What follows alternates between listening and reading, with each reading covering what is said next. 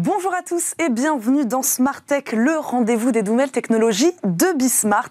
Ravi de vous retrouver pour presque une heure de débat sur tous les enjeux du monde de demain. Au sommaire de cette émission, le service public de demain. Mathieu Noé, cofondateur et CEO de Menti, sera notre invité. Il nous expliquera comment, grâce à la data, il est possible d'assurer le fonctionnement des institutions publiques et surtout d'assurer leur modernisation. Notre talk du jour sera dédié à un succès à la française, celui de l'animation, le lapin curieux Molang ou encore les zinzins de l'espace, les dessins animés d'animation sont le premier genre audiovisuel à l'export. Nous demanderons tout à l'heure à nos invités quelles sont les clés de cette réussite. Également dans cette émission, euh, les brevets des fabricants de vaccins dans le collimateur. Les pays en manque de vaccins pourraient-ils à l'avenir contourner les brevets des laboratoires pharmaceutiques pour les produire eux-mêmes Quels outils juridiques sont envisagés? Réponse avec un avocat spécialiste des questions de propriété intellectuelle. Enfin, Cécilia Sévry nous rejoindra en plateau pour nous présenter une technologie au service de l'inclusion sociale et si on pouvait traduire en temps réel le langage des signes? Mais d'abord, comme tous les jours, c'est l'heure de l'invité.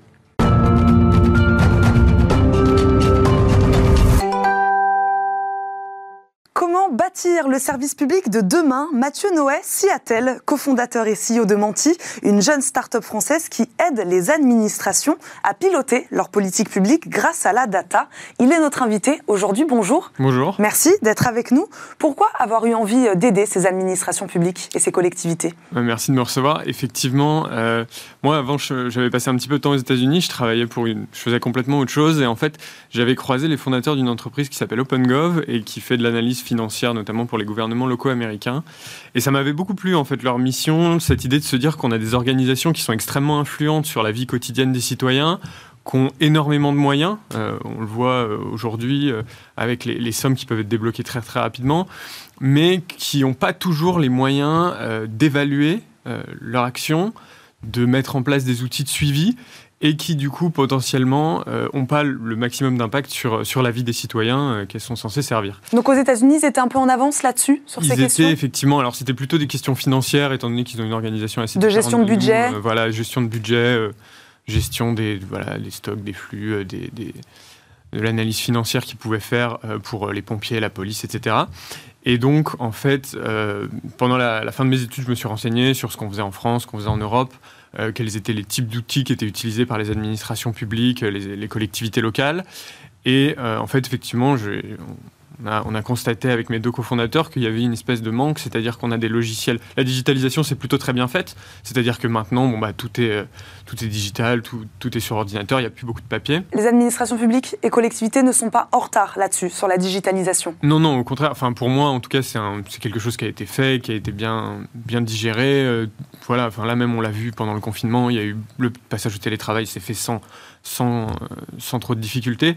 Maintenant, on a des logiciels métiers qui ont été conçus il y a longtemps, euh, qui ont une architecture qui est en général on-premise, donc pas euh, dans le cloud, et qui n'ont pas été conçus pour analyser les données, en fait, qui ont été conçus à une époque où il y avait assez peu de données qui étaient générées, et du coup, on a effectivement des, administrations publiques, des collectivités locales qui n'ont pas les moyens d'analyser leurs données. Elles rentrent une donnée dans le logiciel et ensuite la donnée reste dans ce logiciel-là. Et derrière, on ne peut pas l'exploiter, on ne peut pas prendre des décisions dessus, on ne peut pas regarder l'impact des mesures qui ont été prises. À quelle masse de données font face ces administrations publiques aujourd'hui? Ah, c'est euh, alors c'est certainement moins, moins massif que dans d'autres domaines euh, qu'on peut qu'on peut voir dans le privé, mais on a quand même beaucoup, beaucoup. Enfin, à partir du moment où chaque fois qu'une action est conduite, euh, chaque fois que quelqu'un passe à la mairie, en général, il y, a quelque chose qui est apparu, chaque facture qui est envoyée, chaque repas qui est créé, chaque commande qui est passée. Il y a quand même bah, toutes les informations qui sont maintenant numérisées, euh, qui font que, et une mairie gère énormément de métiers différents. Une administration publique, par essence, ça gère quasiment l'ensemble des métiers d'une société. Euh, donc ça fait des choses qui sont très variées et qui doivent être mises en forme, qui doivent être analysées et qui doivent être simplifiées pour que les décideurs publics puissent euh, s'en servir. Et donc chez Menti, à quelle technologie faites-vous appel justement pour les aider à traiter cette donnée? Oui. Alors, euh, nous, donc, on veut vraiment aider l'État et les collectivités à être le plus efficace et le plus transparent possible. Donc, en fait, on va venir se connecter euh, à leurs euh, sources de données. Donc, ça peut être des logiciels, ça peut être des bases de données qui sont créées, ça peut être de l'open data. On va venir centraliser l'information au sein d'un entrepôt de données unique et ensuite leur donner accès à des tableaux de bord, des analyses graphiques, des prédictions. Quel est l'objectif? Qu'est-ce qui est en jeu aujourd'hui? La modernisation de nos services publics, c'est vraiment ça? C'est ça, le but c'est vraiment que euh, l'État et les collectivités puissent être le plus efficaces possible. Et nous, notre objectif, c'est vraiment de transformer la manière dont ils fonctionnent en, utilisant les données.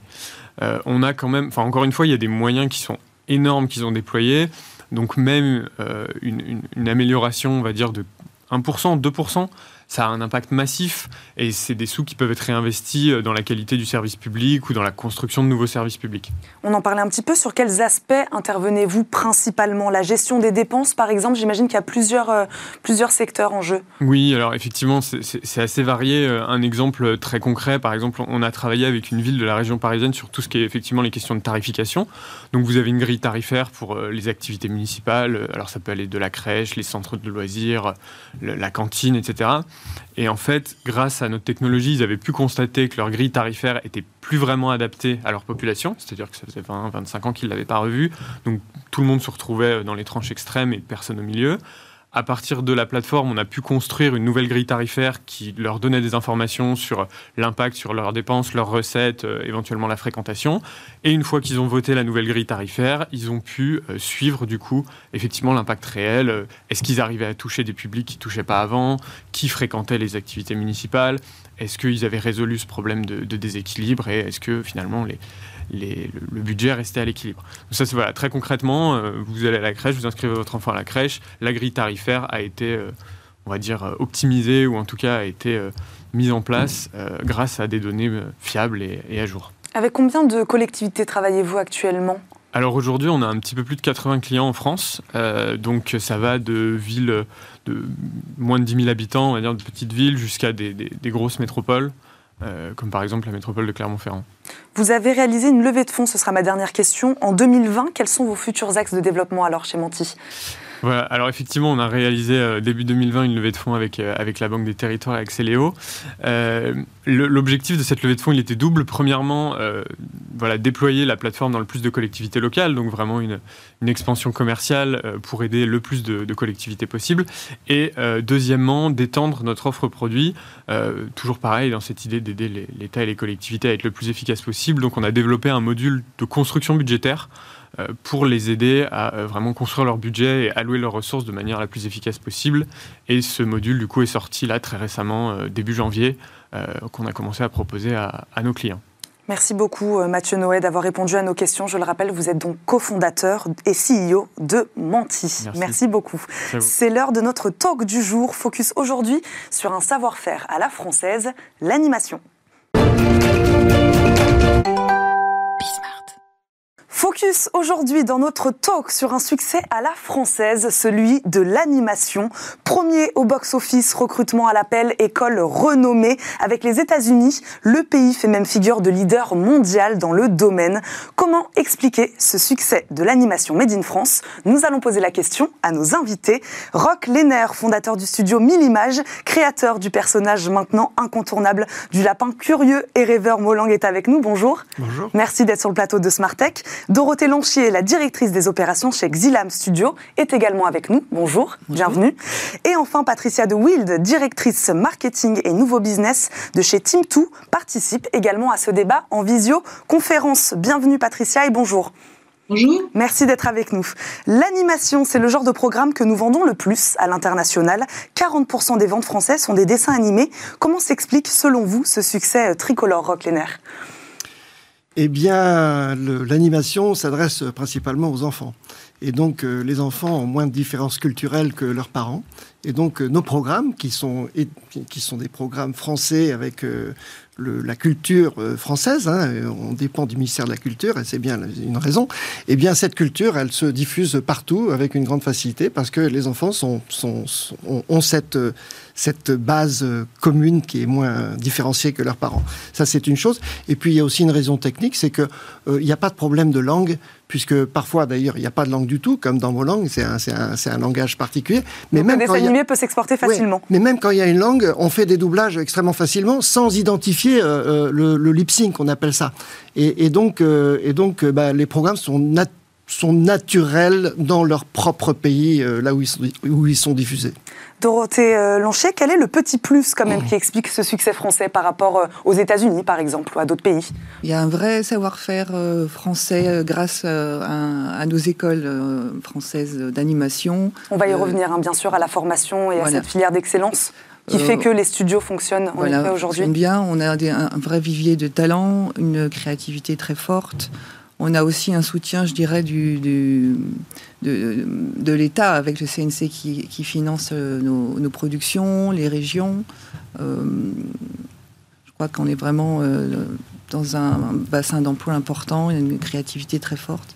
Patricia de Wild, est-ce que, pour rebondir sur ce que disait Dorothée Lanchier, vous êtes d'accord, vous avez un vrai soutien des pouvoirs publics ou des institutions comme le CNC Ça aussi, c'est important pour soutenir une filière extrêmement important et euh, c'est euh, effectivement vrai que si on n'avait pas ce soutien, euh, ça serait très difficile pour nous d'être en compétition euh, avec euh, parce qu'en fait on est dans une compétition mondiale et donc en termes de fabrication on aurait des difficultés à faire voyager nos produits parce que avec la, qualité vient aussi des salaires assez élevés. Mais je voulais ajouter une chose à ce que disait tout à l'heure Rock. Je, dirais aussi que l'animation française a autant de succès parce que ça fait 40 ans, 30 ans que euh, nous sommes obligés de nous financer au-delà donc des aides de l'État et des, diffuseurs français sur le marché international. Et ça, je pense que ça nous a énormément appris et obligé à monter le niveau euh, de la production et euh, toute la chaîne de production française, euh, ce qui n'a pas forcément été le, cas peut-être dans certains autres domaines de la production française, qui a été mieux financé historiquement que ne l'a été l'animation. Qu'est-ce que ça, je pense que, Qu'est-ce que ça vous a appris? Vous dites que ça vous a appris des choses, Patricia de Wild ça nous, a, appris en fait à, parler à un public euh, mondial, comme le disait euh, euh Rock. Bon, il y a effectivement l'avantage de ne pas avoir à, avoir des acteurs euh, qui parlent dans d'autres langues, mais surtout c'est sur la façon de raconter des histoires, sur la façon de, structurer les histoires, de les raconter, et puis aussi tout simplement de les commercialiser. Euh, et l'éco-production, je pense que René euh, Rock peut aussi beaucoup en parler, euh, mais toutes ces choses-là nous ont vraiment appris à, fonctionner d'une manière internationale et surtout à nous adapter à un public global. Donc ça, je pense que c'est important de le dire aussi. Raconter des histoires, Rock Lenner, est-ce que le petit plus aussi, la friend touch, ce serait aussi peut-être la diversité des scénarios, des dessins aussi? L'originalité des scénarios à la française Je pense qu'il y a une grande créativité d'une façon générale parce que justement ce métier existe déjà depuis 30, euh, 40 ans et que euh, il y a des vocations qui se sont créées et puis il y a un fond de culture euh, qui, qui, émerge. Après ça, je pense qu'il y a deux façons de faire. Lorsqu'on est d'un pays, d'une culture comme la France, on peut faire des choses franco-françaises ou on peut faire des choses qui sont tournées vers toujours la culture française, mais avec ce, ce, ce, ce fond commun que l'on peut avoir euh, dans, dans, l'humanité. Ça, on y pense dès le début. Et c'est cet angle-là qu'on travaille en tant que société, comme, euh, comme Zilam, comme Tinto, comme Billimage. Je pense qu'on travaille sur ce segment-là. C'est-à-dire de telle façon à ce que nos programmes soient effectivement euh, intéressants, attractifs pour le reste du monde, pas seulement pour les Français. On y pense à quel moment, ça? Au moment de créer son personnage On y pense à la conception. Il y a deux éléments, hein, en gros, dans, dans, un dessin animé. Il y a, il y a le design. Et le design, c'est un langage particulier parce que c'est un langage symbolique. Vous nous avez amené euh, votre petit Quand on le regarde, il veut dire quelque chose, hein, le, le, mot langue. C'est un langage symbolique qui parle au cerveau. Et puis, il y a l'histoire. Il y a l'histoire. L'histoire, c'est le scénario. Euh, c'est le concept, c'est le scénario. Et ce sont les deux éléments qui, qui sont les deux composantes principales d'un dessin animé. Dorothée Lanchier, de quelle manière a évolué l'animation ces dernières années? Est-ce qu'elle a évolué plus rapidement, euh, peut-être ces 5-10 dernières années, avec l'évolution des techniques et des technologies, que depuis 30 ans? Expliquez-nous. Oui, elle a évolué depuis, euh, on va dire, les 10 dernières années assez euh, fortement, entre autres aussi avec les nouvelles technologies, passage au digital, des logiciels de, d'animation en 2D. il y a aussi une forte accélération sur la 3D. Les, les, plateformes nous demandent de plus en plus de programmes euh, en 3D. Donc ça, évolue très très rapidement en ce sens. Euh, Patricia, Patricia De Will, je voudrais vous faire réagir à ce que dit euh, Dorothée Lanchier. Quels sont les gros, en effet, bouleversements de ces dernières années dans l'animation française au niveau technologique? C'est-à-dire que l'animation, comme, ce dont parlait euh, euh, ma, collègue, euh, la, 3D a énormément, s'est énormément développée, affinée, s'est améliorée. Enfin, on, peut faire des choses absolument incroyables maintenant en, 3D. donc ça, ça nous aide beaucoup parce que aussi, ça nous aide à être plus compétitifs et à, pouvoir mieux produire. Et en particulier, en tout cas chez, chez Tinto, où nous, on est un studio où nous faisons que de la 3D. Nous avons une très grosse équipe de R&D d'environ 18 personnes euh, qui s'occupe euh, d'améliorer chaque jour les logiciels que nous utilisons euh, pour produire, qui sont des logiciels euh, qui, ne nous appartiennent pas à l'origine euh, et que nous avons améliorés. Et maintenant, nous commençons à avoir notre propre logiciel pour justement rester dans la course et que nous allons même peut-être en commercialiser certains. Donc ça, c'est la clé pour rester dans la course, c'est d'être toujours en haut de la vague technologique. C'est ça, et peut-être avec des. Oui, bien sûr, pour que, pour que les, spectateurs, les téléspectateurs comprennent oui, bien. Vous nous avez amené des croquis. Euh, sur l'évolution. Il y a, 25 ans, il y a 25 ans, l'animation s'était fait comme ça. Hein. C'était fait, le dessin était fait sur un papier, puis euh, recopié au, à la plume sur un acétate, peint. au, pinceau, séché, séché, et après ça, ça passait sous la caméra. Et, et avec plusieurs couches d'acétate, et ça faisait un dessin animé. Donc c'était c'était terrifiant. C'était des, des, des, des, milliers, des dizaines de milliers d'emplois qui faisaient euh, de telle façon à ce qu'il euh, il était impossible d'avoir une industrie française. Et donc toute cette cette révolution technologique, euh, tout ce qu'a amené les ordinateurs, et ça a aussi permis de réduire la main d'œuvre et donc d'avoir une vraie filière. Ouais, et ça a permis de vraiment créer une filière française. Et ça aussi, c'est aussi à la base du rapatriement des, de, de, de cette industrie même si elle n'est pas très importante quantitativement, du rapatriement de cette industrie en France. Patricia De Will parlait de recherche et développement. En effet, chez Millimage, quel budget, on est sur quel type de budget en R&D ou euh, voilà, année après année, euh, est-ce que bah, ça, augmente? ça, se chiffre par million d'euros euh, chaque année, en tout cas. Mais après ça, j'ai pas le calcul exact sur les cinq dernières années. Comment, avec des budgets moins importants, hein, j'imagine qu'aux États-Unis, on arrive quand même à égaler ces techniques-là? Ces nouvelles techniques de pointe, de 3D, etc., Dorothée Lanchier bah, on a des équipes performantes en, RD, on a des écoles aussi euh, de développeurs euh, dans lesquelles euh, nous recrutons. chez Xilam, par exemple, nous avons aussi, comme Timto, bâti un, service RD.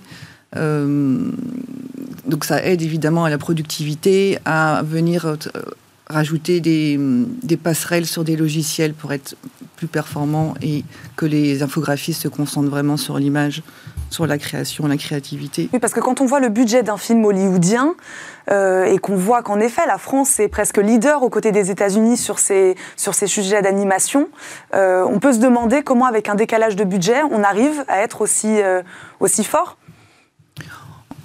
en budget de série, on a quand même on a des, des budgets plutôt euh, corrects. On, est... Comparé aux États-Unis, Rock Lenor, vous savez? Bah, on parle souvent des budgets en matière de long métrage.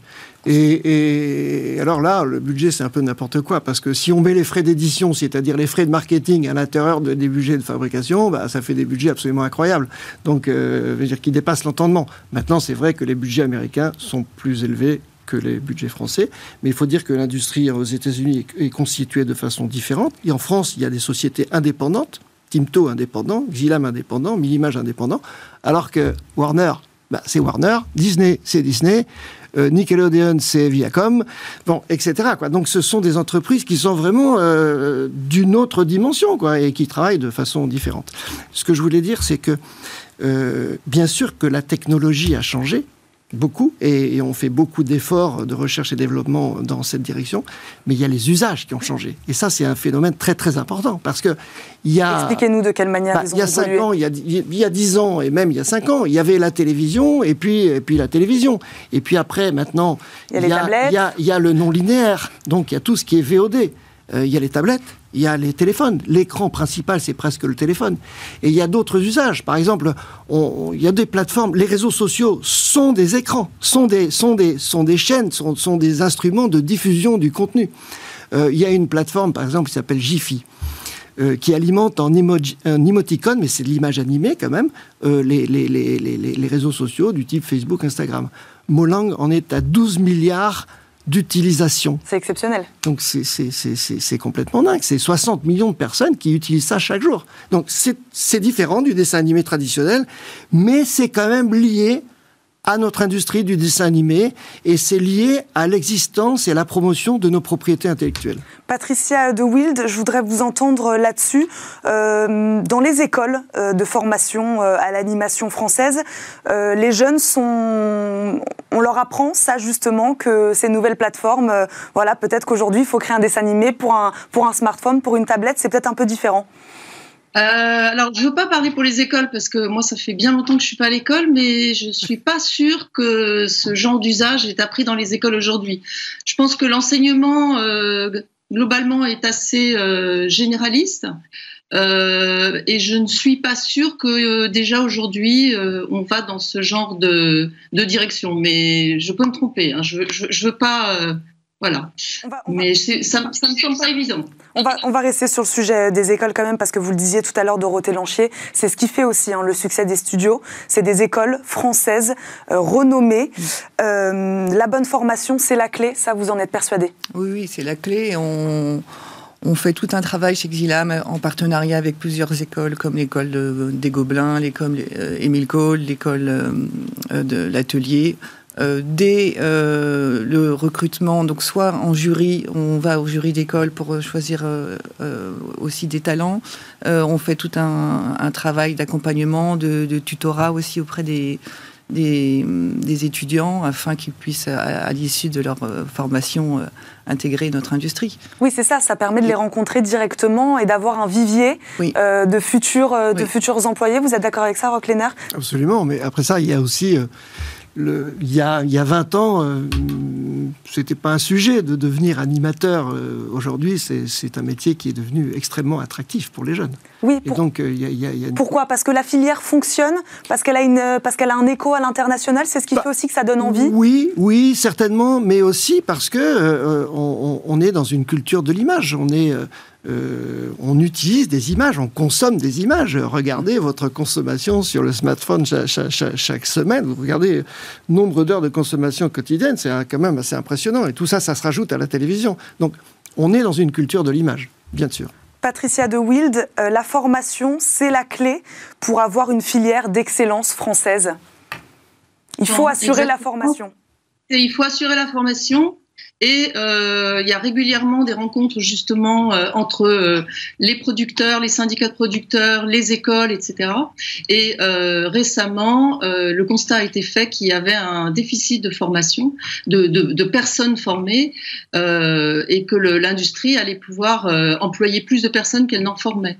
Et donc c'est pour ça que, comme vous pouvez le voir à l'image, Timto a décidé de créer une école solidaire pour former des animateurs 3D. Euh, parce que le constat été aussi que euh, ces écoles sont quand même assez chères et qu'elles s'adressent à des publics euh, qui sont déjà concernés par l'animation ou déjà intéressés culturellement par ce secteur. Donc vous avez fait le choix du euh, gratuit, ça c'est important. Voilà. Un, le choix du gratuit et deux, le choix de la diversité dans le recrutement. C'est-à-dire qu'aujourd'hui, si vous voulez faire une école, il faut que vous ayez au moins le bac. Et puis ensuite, il y a des, des systèmes de recrutement qui sont assez sophistiqués. Euh, alors que vous pouvez très bien être quelqu'un qui n'a jamais fait d'animation, qui n'a qui n'a aucune éducation et qui, avec la bonne formation, euh, serait tout à fait capable euh, d'avoir un grand succès dans ce domaine. Et donc c'est partant de ce constat que Timto a décidé de créer euh, une école euh, qui soit gratuite et euh, disponible à des publics n'ayant aucune, aucun diplôme préalable. Et cette année, on est en train de lancer le recrutement il y a justement trois jours, je crois, et c'est la quatrième année et c'est un énorme succès. et les, les, les, les les diplômés de notre école euh, travaillent dans l'animation, sont assurés d'avoir un emploi et c'est absolument formidable de voir euh, des gens qui étaient euh, en, échec scolaire devenir des animateurs dans des grands studios. Est-ce qu'on a des talents qui nous viennent d'outre-Atlantique, pardon, Patricia de Wild alors, euh, le, talent dans, le monde de l'animation, c'est justement un, talent international. C'est-à-dire que c'est un, domaine où on voyage énormément. C'est-à-dire qu'on peut travailler, euh, beaucoup de Français d'ailleurs, et qui sortent de ces grandes écoles, euh, vont travailler aux États-Unis en particulier, mais il y en a aussi au Japon, en Corée, enfin partout dans le monde, au Canada, enfin dans tous les grands pays producteurs du monde, vous allez trouver dans les studios toujours une bonne petite base de représentation française française. À l'inverse, euh, chez Timto, mais j'imagine que partout ailleurs, euh, nous avons aussi beaucoup de talents internationaux qui viennent travailler chez nous, euh, qui s'installent parfois ou qui sont de passage. Donc c'est aussi un métier extraordinaire parce que ça permet de voyager et ça permet justement de, mitiger les cultures et, c'est formidable cette, mixité et ce métissage des cultures. Euh, merci euh, Patricia de Wild. Euh, j'aimerais vous faire réagir, Lehner, au, bandeau, hein, au titre de, ce débat, l'animation, un succès à la française. Molang, c'est votre dernier gros succès. Hein. Plus de 200 pays connaissent aujourd'hui ce personnage. Est-ce qu'on sait quand on crée un personnage qui va devenir une vedette planétaire? Non, on ne sait pas, parce que sinon, il n'y aurait que des succès. C'est un peu comme si vous demandiez à un musicien... Est-ce que vous saviez que ce titre allait être un tube Fais-moi un tube. Non, on ne sait pas, évidemment. Mais euh, disons que euh, ma question c'est voilà, l'expérience doit servir. L'expérience doit servir. Encore une fois, on travaille sur un registre culturel euh, qui peut qui peut plaire aux, autres, aux enfants de d'autres pays, bien sûr. On travaille sur un design dont on sait qu'il peut plaire aussi. Puis après ça, c'est un petit peu l'alignement des étoiles. Hein. On essaye de de, de, de, structurer le maximum de structurer, de maximiser un maximum d'éléments. Et puis, euh, et puis voilà, avec un peu d'alignement des étoiles et de chance, et eh ben, ça, marche, ça, peut, marcher, Ça peut marcher. Enfin, l'histoire ne fait que commencer. Dorothée euh, Lanchier, euh, les zinzins de l'espace, Oggy et les cafards, comment on invente des personnages qui marchent? Un peu la même question, mais... Voilà, est-ce qu'il y a une recherche pareille C'est ça? Qu'est-ce qui va marcher peut-être à l'international? Quelles sont les clés de succès des dessins animés? Ah, Oggy et les cafards, c'est a été inventé, il y a, créé pardon, il y a 22 ans. Euh, je crois que ce qui fait la spécificité de ces projets, que ce soit Zig, Zig et Charcot, pardon, euh, Oggy et les cafards, c'est vraiment le, personnage, euh, la mise en scène cartoon, slapstick, le personnage muet du coup qui voyage à l'international et qui est d'ailleurs vendu dans plus de 150 pays voilà, on ne sait pas au début ce qui va, fonctionner. En tout cas, ça fait 22 ans que notre Guy voyage et, à travers le monde. Et là, on, est en train de produire un spin-off d'ailleurs en 3D de une déclinaison d'Ogi euh, pour les préscolaires, dont on attend de voir ce que ça va oui, Et puis, il y a la création originale, et puis après ça, il y a le travail qu'on fait dessus. Oui. Parce que euh, chez L'Image, euh, il y a un paquet de gens qui travaillent tous les jours sur euh, la promotion et, et, les contenus de Molang, et je suis bien certain que chez Exilam, c'est la même chose pour Ogi. Comme oui. Oui, oui, la même chose. On est, oui, on est en création, vraiment, on produit, enfin, on est en création originale de, de, de projets, on est moins en prestation, en tout cas peu de prestations. et, et c'est une vraie, un vrai ADN chez Xinam d'être en cette création d'un personnage comme ça. J'ai la chance de vous avoir tous les trois aujourd'hui euh, dans ce débat, donc j'ai envie de vous poser une question. Comment vous interagissez entre vous, entre studios d'animation française, Rock Lenner? Bah, C'est un petit métier. On est, on est une trentaine de studios et puis. Euh, donc on se connaît bien, on se connaît bien depuis longtemps. De quelle manière vous échangez? De quelle manière vous évoluez Alors, c'est un métier qui est à la fois très, très, il y a des choses très, très professionnelles. Il y a des vrais sujets, des vrais sujets de, de, de, coordination, de liaison avec euh, les organismes, euh, le CNC principalement, euh, les écoles. et puis, il y a un syndicat des producteurs d'animation au sein duquel nous nous rassemblons et nous débattons. Mais je dirais que ça Est-ce que la concurrence, la concurrence est rude? Bah, la concurrence est rude, évidemment. Il y a peu de chaînes de télévision et il y a beaucoup de producteurs en rapport du nombre de chaînes de télévision. Mais dans tout cela, euh, c'est un métier qui reste euh, très amical. Les, rapports entre les producteurs sont très, très cordiaux. Et le rapport entre tous les gens de l'animation, d'ailleurs, c'est une grande communauté. On se réunit à Annecy une fois par an, et c'est Annecy, c'est un marché, mais c'est aussi une grande fête de l'animation. Patricia de Wild, alors comment on fait pour se démarquer finalement? Euh, je voulais juste rebondir sur ce que dit Rock. c'est vraiment l'animation, c'est une grande famille et c'est ça qui, qui, fait que les, les, gens qui travaillent dans l'animation, euh, ils restent. C'est que c'est un métier très humain et donc euh, le, le, le, contact, les, le relationnel sont très importants. comment on se démarque? Euh, ben, C'est-à-dire que par ses créativités, euh, par les, sujets qu'on aborde, les histoires qu'on crée, euh, les séries qu'on fait.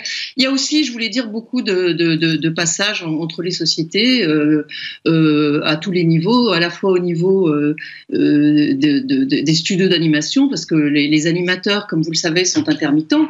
donc, quand ils ont fini une mission dans un studio, ben, si un autre studio les engage, ils, ils, vont, ils vont partir ailleurs. Alors, ça peut, même dans une autre ville, parce qu'il y, a, quand même quelques gros pôles de production euh, en France qui sont pas du tout euh, nécessairement à Paris. Euh, donc il y a aussi ce, côté-là du, partage et de la collaboration entre les studios. Euh, mais sinon, on se démarque. Euh, C'est-à-dire que chaque, quand même, je dirais que chaque studio a un peu une petite spécificité.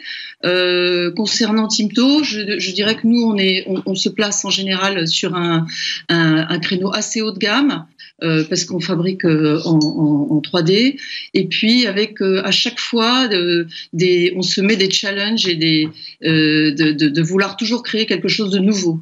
C'est-à-dire que on n'est pas tellement un studio qui, trouvant une formule, va la répéter. C'est moins ce qui nous intéresse. Et donc on est, on est plutôt des défricheurs chez Tinto, je dirais. On va, rester là-dessus, sur cette notion de challenge, mais donc aussi de partage entre les différents studios d'animation à la française. Merci à tous les trois d'avoir débattu aujourd'hui avec nous dans Smartech. Rock Lehner, fondateur du studio 1000 Images, Dorothée Lanchier, directrice des opérations chez Xilam Studio, et Patricia De Wild, qui nous accompagne en visioconférence, directrice marketing et nouveau business chez Timto. On marque une courte pause. On se retrouve tout de suite pour notre rendez-vous. On se demande aujourd'hui si le vaccin anti-Covid-19 peut ou pas devenir un bien public.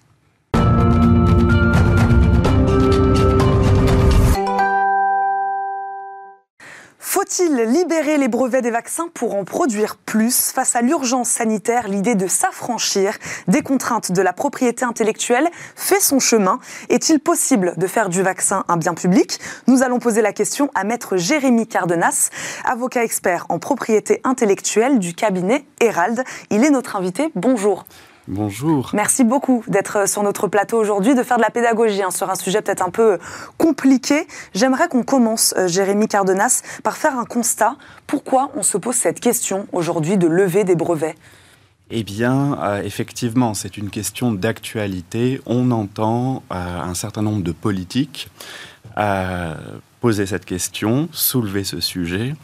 Euh, et à mon sens, il faut en revenir tout d'abord euh, au droit de brevet. Qu'est-ce qu'un brevet? Un brevet est un droit de propriété intellectuelle qui permet à son titulaire euh, de bénéficier d'un monopole d'exploitation pendant une durée de 20 ans sur une invention qui répond à un problème technique, euh, qui a un caractère nouveau. L'idée est eff effectivement de répondre à une problématique qui n'avait pas de réponse préalablement. Euh, et, du coup, son titulaire peut bénéficier eh bien, de ce monopole d'exploitation qui peut s'appliquer en matière médicamenteuse. Tant, euh... C'est ce qui nous intéresse aujourd'hui, notamment sur les, sur les vaccins. Les vaccins sont bien et bien protégés, hein. c'est ce que vous nous dites, Jérémy Cardenas, par des brevets. On est d'accord Tout à fait. Euh, on peut protéger deux choses. Tout d'abord, la composition, le vaccin en lui-même, euh, la posologie euh, et ses effets, et le procédé de fabrication du vaccin. Donc ce sont deux choses qui peuvent être protégées par le droit de brevet. Et en général, les brevets qui sont déposés par les laboratoires pharmaceutiques protègent tant la composition que le procédé de fabrication. Il y a des innovations en général tant euh, sur un plan que sur un autre. Et le débat soulevé aujourd'hui, il s'applique à quel justement? Est-ce qu'il s'applique au processus de fabrication ou plutôt à la recette du vaccin? Eh bien, je dirais qu'il s'applique aux deux euh, puisqu'effectivement, euh, eh les laboratoires actuels euh, qui ont mis sur le marché les vaccins efficaces contre la Covid-19 sont titulaires de brevets. Euh, donc, ils sont les seuls à pouvoir les produire. Ils sont autorisés à concéder une autorisation de, fabrication à des tiers par le biais de licences à titre gratuit ou à titre onéreux. Évidemment, le modèle économique fait que la plupart du temps, les licences sont consenties à titre onéreux. Euh, et c'est cela, je dirais, qui, qui pose le débat. et ce débat s'est posé pendant longtemps. J'aimerais qu'on revienne sur ce que vous dites. C'est l'enjeu financier est aujourd'hui trop important, en effet, pour les laboratoires mm. pharmaceutiques pour euh, véritablement euh, avancer hein, sur ces sujets de libéralisation ou de levée euh, de brevets sur des recettes de vaccins. L'enjeu financier est trop important. L'enjeu financier est important et peut-être particulièrement pour certains pays, pour des pays qui n'ont pas les revenus euh, que nous avons hein, dans, dans, le cadre de l'Union européenne, que les États-Unis ont, euh, il y a un problème d'accès aux vaccins et d'accès à certains vaccins euh, qui sont, je dirais, les plus novateurs. Et on pense notamment aux vaccins de Pfizer, aux vaccins de Moderna, dont on a vu que l'efficacité est particulièrement élevée, peut-être par rapport à d'autres vaccins, je dirais, plus traditionnels dans leur technologie. Euh, donc se pose cette question d'accessibilité euh, de tous euh, à ces vaccins et de la protection par le droit de brevet. Et je dirais que c'est un débat qui n'est pas nouveau. puisque eh bien, la première loi sur les brevets de 1844 en France excluait du champ de protection euh, par le brevet les inventions qui concernaient les médicaments. Les remèdes en étaient exclus. Euh, et l'idée sous-jacente était qu'il s'agissait d'un bien commun, euh, d'un bien utile à l'humanité. Que se soigner deviendrait donc un bien commun, un bien public. Exactement et qu'ainsi on ne pouvait pas concéder de monopole d'exploitation eh bien, à une seule entité.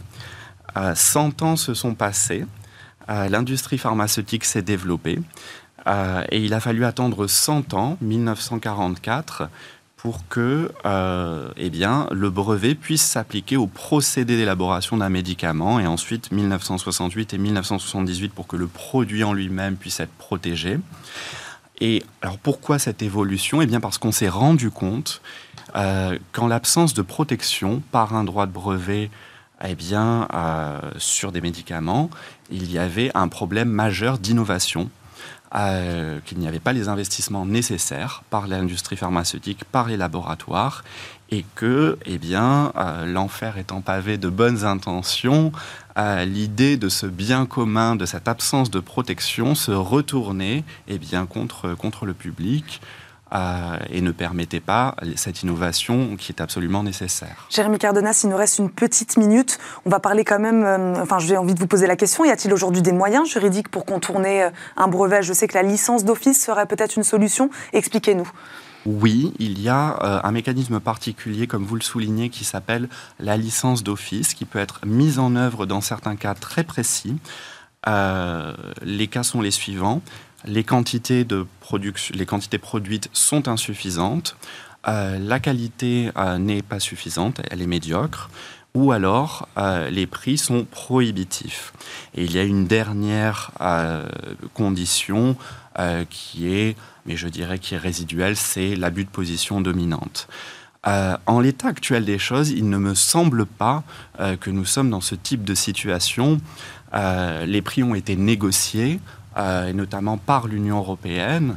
Euh, grâce au volume d'achat, on a pu négocier des prix alors qu'ils ne sont pas tous publics, euh, mais il y a quand même eu cette capacité de négociation et les capacités de production eh bien, sont celles qui ont été mises en urgence par les laboratoires pharmaceutiques et je dirais que ce sont les entités à l'heure actuelle les plus à même eh bien, de produire ces vaccins et qu'il serait très difficile euh, pour un État, pour une collectivité publique, euh, quand bien même, euh, en lisant le brevet, on a la recette hein, du, du, médicament, du vaccin, mais il serait très difficile de le produire pour quelqu'un qui n'est pas un professionnel du secteur. On va s'arrêter là-dessus. Je vous remercie beaucoup, Jérémy Cardenas, maître Jérémy Cardenas, d'avoir été avec nous. Je le rappelle, vous êtes avocat expert en propriété intellectuelle du cabinet Hérald.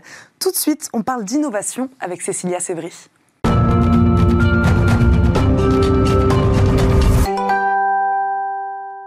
À quoi ressemblera demain chaque jour Cécilia Séverine nous en donne un petit aperçu. Bonjour Cécilia. Bonjour Eva. Vous allez bien? Oui.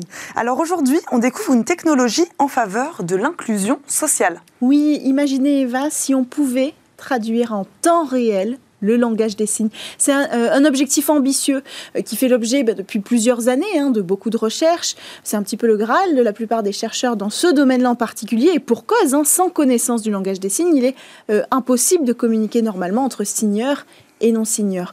Euh, donc il y a un vrai enjeu là-dedans parce qu'il y a un vrai problème d'inclusion des personnes qui ont ce handicap de la surdité. Donc moi je vous propose aujourd'hui une technologie qui va permettre de traduire en moins d'une seconde le langage de signes euh, grâce à une technologie assez innovante mise au point aux États-Unis. Alors comment ça fonctionne Cécilia, dites-nous tout. Alors c'est aussi simple en fait que de porter un gant parce que c'est comme ça que ça se présente.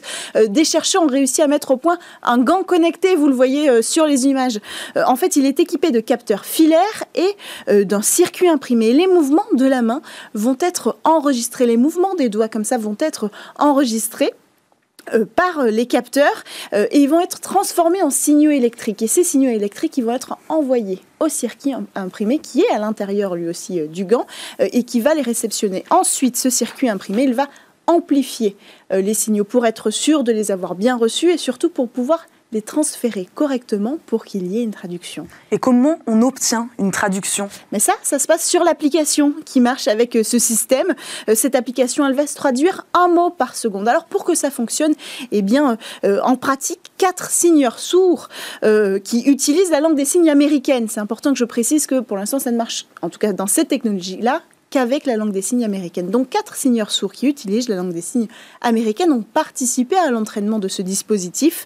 Euh, ils ont répété chaque geste de la main 15 fois euh, pour une acquisition totale de 660 euh, modèles de reconnaissance gestuelle. Et grâce donc à cet apprentissage, l'intelligence artificielle qui se trouve dans ce système à l'intérieur de cette application va pouvoir traduire les signaux électriques envoyés par Bluetooth par le capteur et par euh, le circuit imprimé en moins d'une seconde. Mais dans le langage des signes, Cécilia, le visage compte beaucoup aussi, pas que les mains. Oui, c'est vrai, le visage compte beaucoup. Il y a des gestes qui se rapprochent du visage et puis euh, il y a l'expression faciale. Et donc sur ce point, bah, c'est la prochaine étape des chercheurs en fait, euh, tout en continuant de développer une technologie euh, viable. Ils vont essayer de développer des capteurs pour le visage qui voudraient mettre sous la bouche euh, et au-dessus des sourcils. Mais pour l'instant, on ne sait pas vraiment euh, comment ils ont réussi à avancer pour faire quelque chose de discret. Et ce n'est pas la première fois hein, qu'on parle d'une solution pour lire le langage des signes. Non, c'est vrai, ça fait quelques années. Euh, ça fait quelques années que les recherches avancent, je le disais en introduction. Et puis la technologie aidant, en se développant, on a commencé à avoir des solutions intéressantes, comme en 2016, par exemple, deux chercheurs, deux jeunes étudiants, chercheurs, je devrais dire plutôt, euh, de l'Université de Washington, ont mis au point un prototype assez intéressant euh, qui utilise en fait, qui se base sur la même technologie euh, de capteur euh, que notre gant ici présent. Mais ce prototype-là, eh bien, il fallait le connecter non pas à une application, mais à un ordinateur. Donc là, on a ajouté un problème de mobilité. Euh, c'est pas vraiment le but pour démocratiser cette solution. Et puis il y avait un délai un peu moins long aussi de traduction. Ça, ça mettait plus qu'une seconde pour être traduit, même si c'était prometteur. Donc ça nous montre aussi que la solution de choisir un gant connecté, euh, c'est la solution la plus prometteuse pour démocratiser euh, de façon aussi euh, accessible financièrement, mais aussi de façon utile, facile d'utilisation, une solution qui pourra un jour peut-être s'adapter à tous, à toutes les langues des signes et à toutes les personnes euh, dans le monde.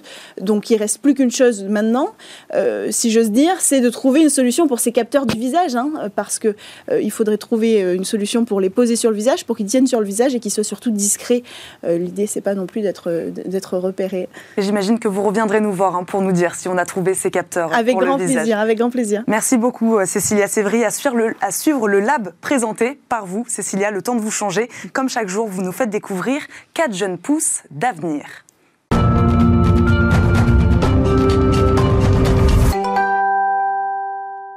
C'est déjà la fin de votre émission. Merci à tous de nous avoir suivis. Demain, dans Smartech, on parle de ces technologies qui prennent soin de notre santé et de notre bien-être. Je vous dis à demain dans Smartech et je vous souhaite bien sûr une très bonne journée sur Bismart.